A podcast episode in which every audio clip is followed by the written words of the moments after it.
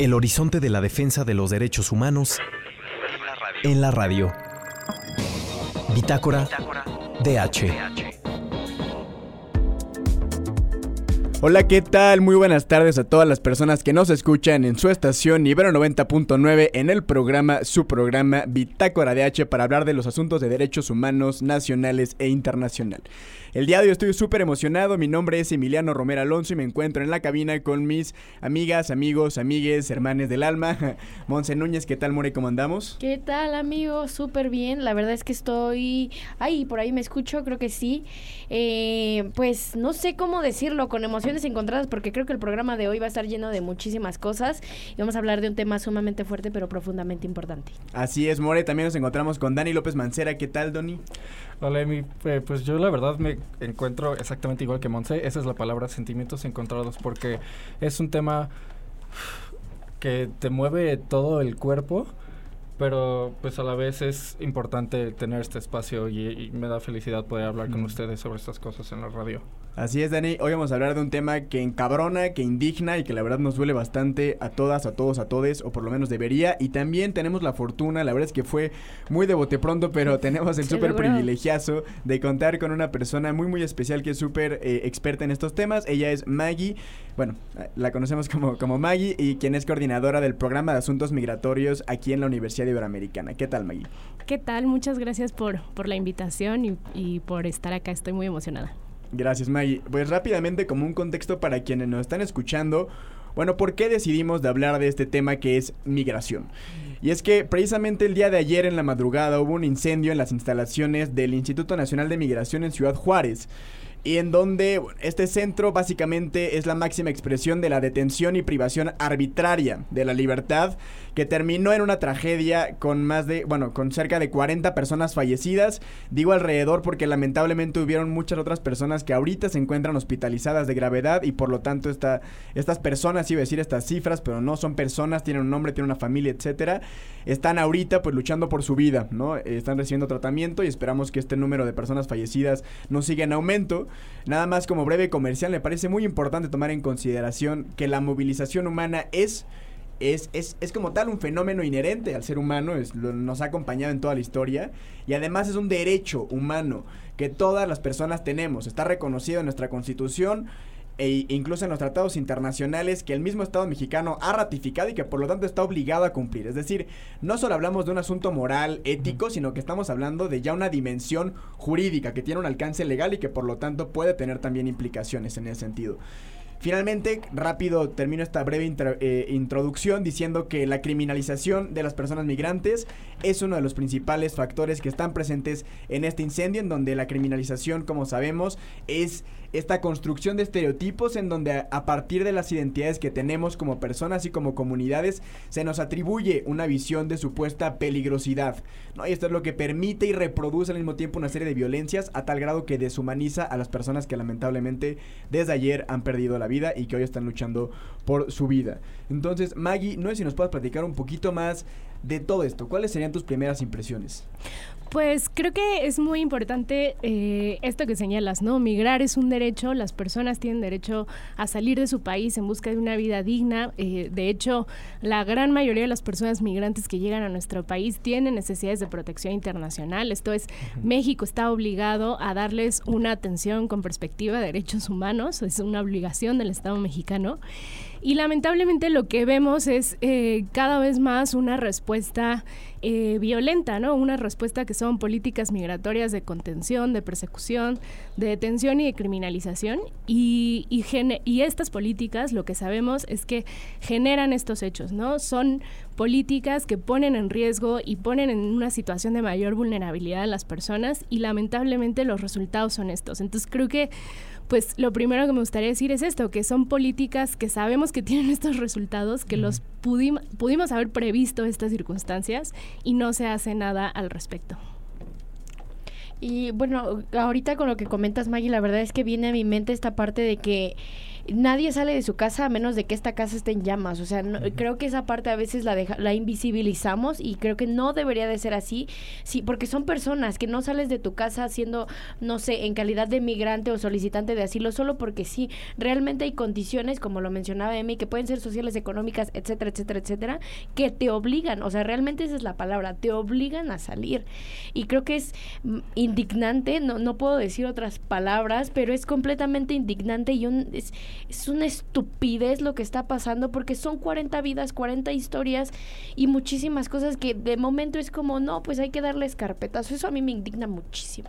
Claro. eh, Maggie, y yo que hablando sobre la criminalización y ahorita que lo mencionaba también Emi, y especialmente en el entorno mexicano, yo me corregirá si estoy mal, pero yo considero que la migración se ha vuelto eh, eh, específicamente y, y, muy visible violenta alrededor del 2019 cuando están llegando estas caravanas, pero especialmente con la introducción de la Guardia Nacional en temas migratorios, porque eh, si checas como su estatuto y cuando se fue creando esta institución, eh, te das cuenta que puede trabajar eh, en coordinación con el Instituto Mexicano, el Instituto Nacional de Migración, eh, para asuntos que tengan que ver con checar papeles, checar regularidad, ¿no?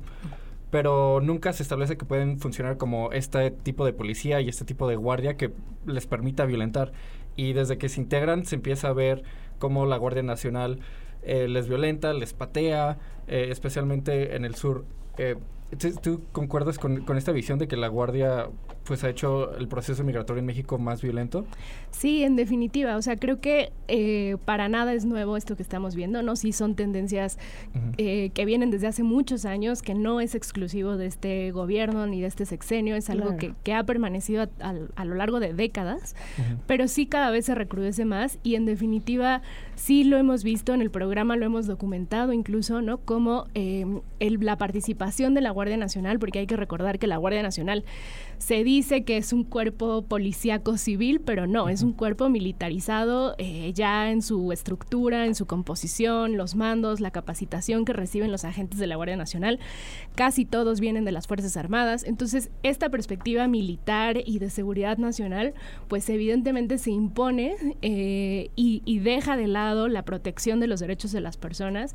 Y efectivamente, desde que se involucró a la Guardia Nacional en la eh, pues sí en las tareas de control migratorio porque se les facultó para esto eh, en su ley eh, pues sí ha habido un incremento de las violaciones a derechos humanos y además justo eh, violaciones a derechos humanos pues más graves, con más violencia, que, que, que, son preocupantes.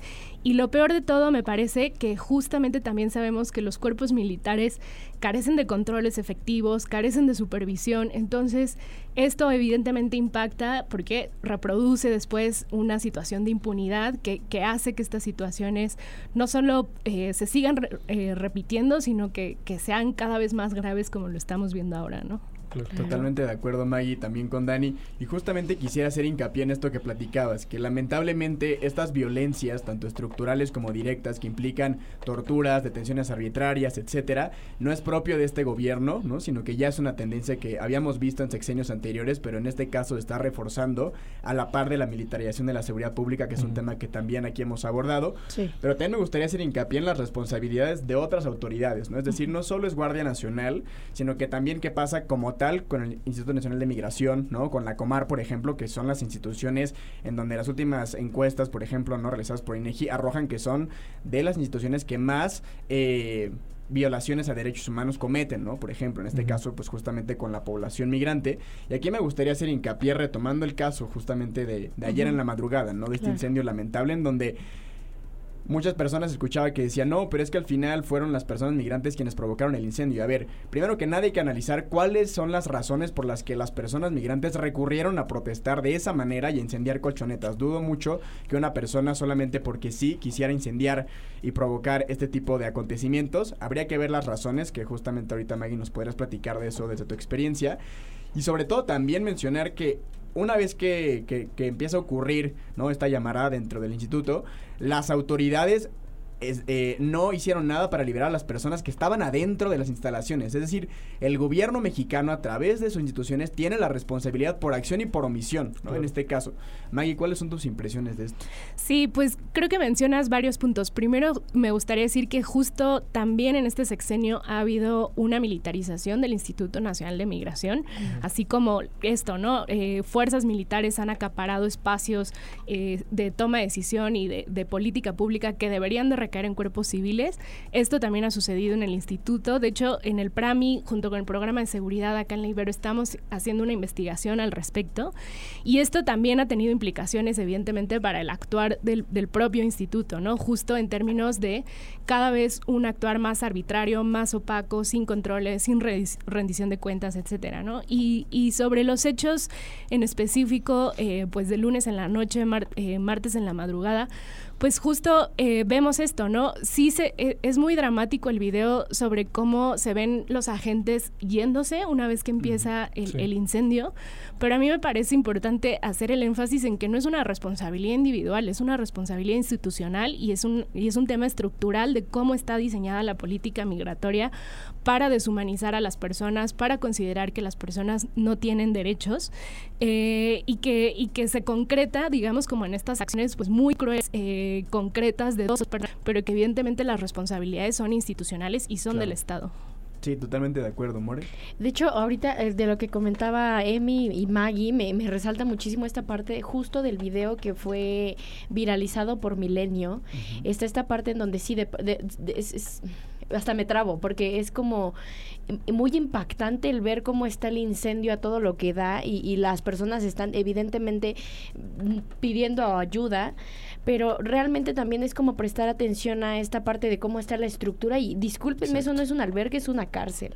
Tener a personas detenidas con candado entre rejas, es que no sé cómo más se le puede llamar. Entonces eso a mí, yo creo que soy como la, la voz más indignada en, en, esta parte, pero es que de verdad ese tipo de cosas no puedo creer ni pensar en que lo normalicemos o que simplemente se le dé un carpetazo o que se le declare pues como al velo del olvido y a la impunidad, porque no puede ser así.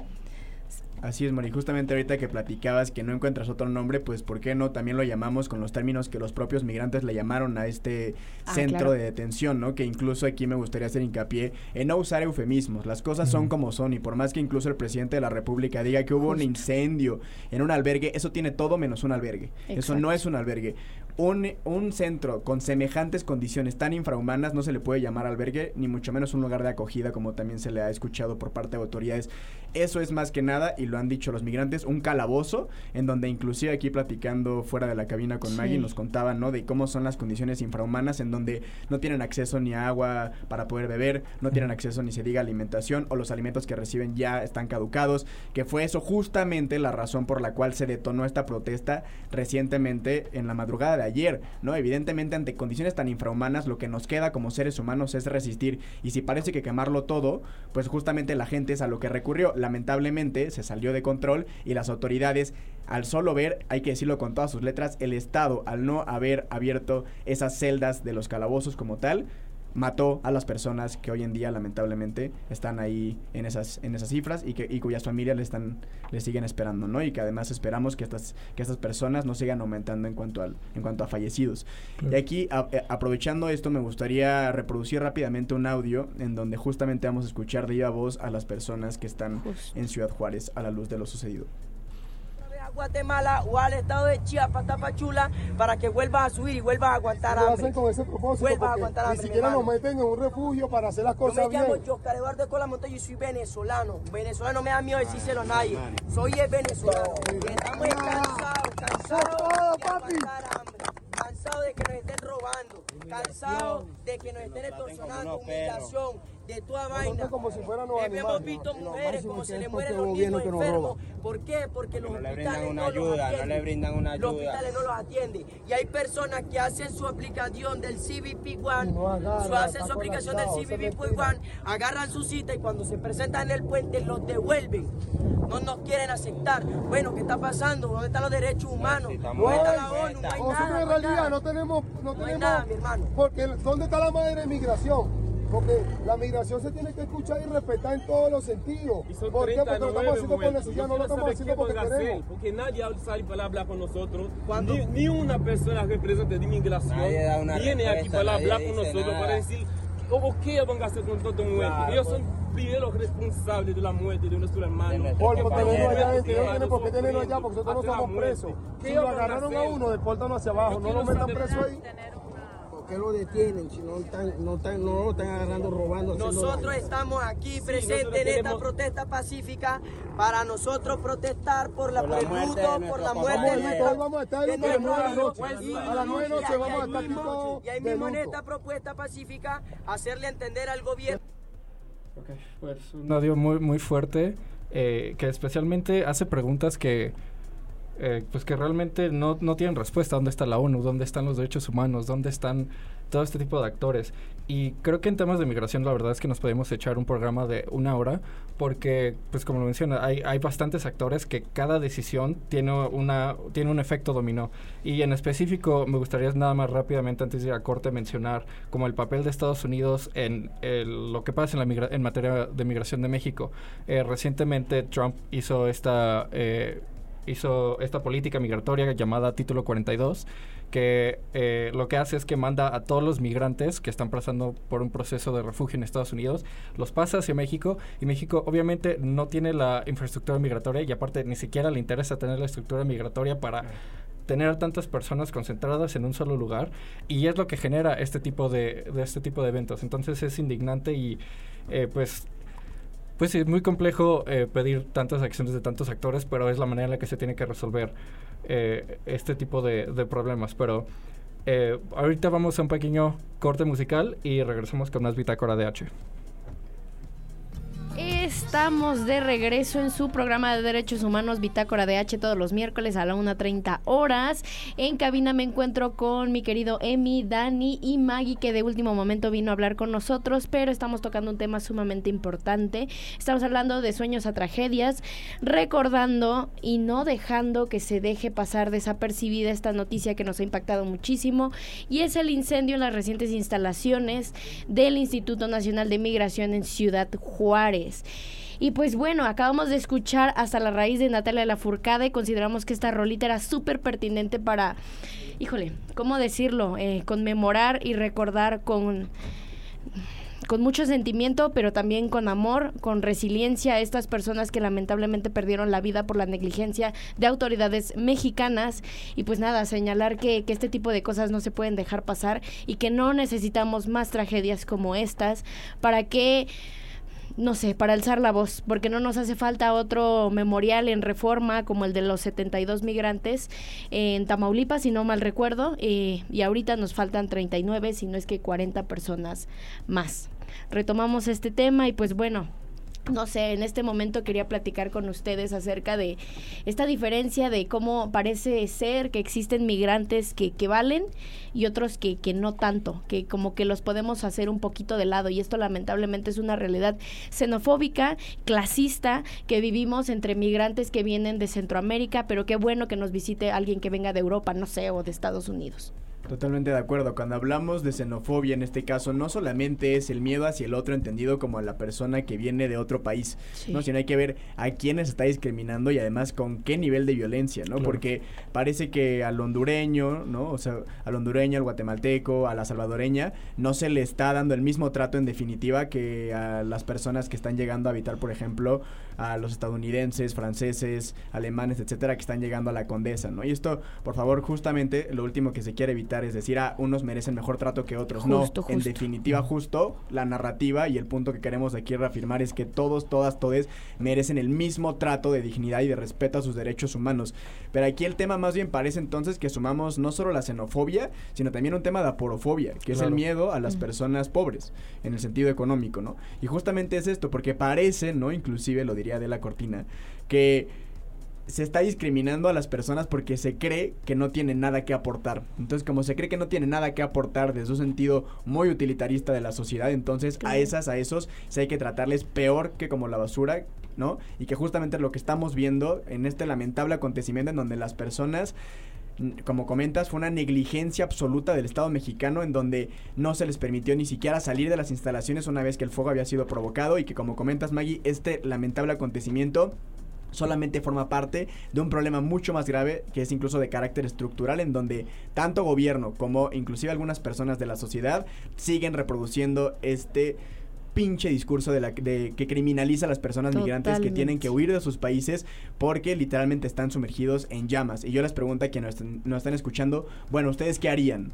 ¿Ustedes qué harían si sus hogares son reducidos a cenizas? Si ya no pueden pasar un solo día sin dormir eh, porque tienen miedo a la violencia, porque les mataron a su papá, porque les desaparecieron a su hijo, porque les violaron a su hija. Entonces, ¿qué otra solución te queda si no es salir a otro país literalmente a tocar las puertas? Y qué jodido que el país al cual estás tocando las puertas te deje morir incendiado adentro de una instalación. Totalmente. Sí, totalmente. Es un, creo que es un doble discurso porque además, pues sí, sí hay esta idea como, pues discriminatoria, ¿no? Y, utilitarista de que son personas cuyas vidas no importan de la misma manera que otras.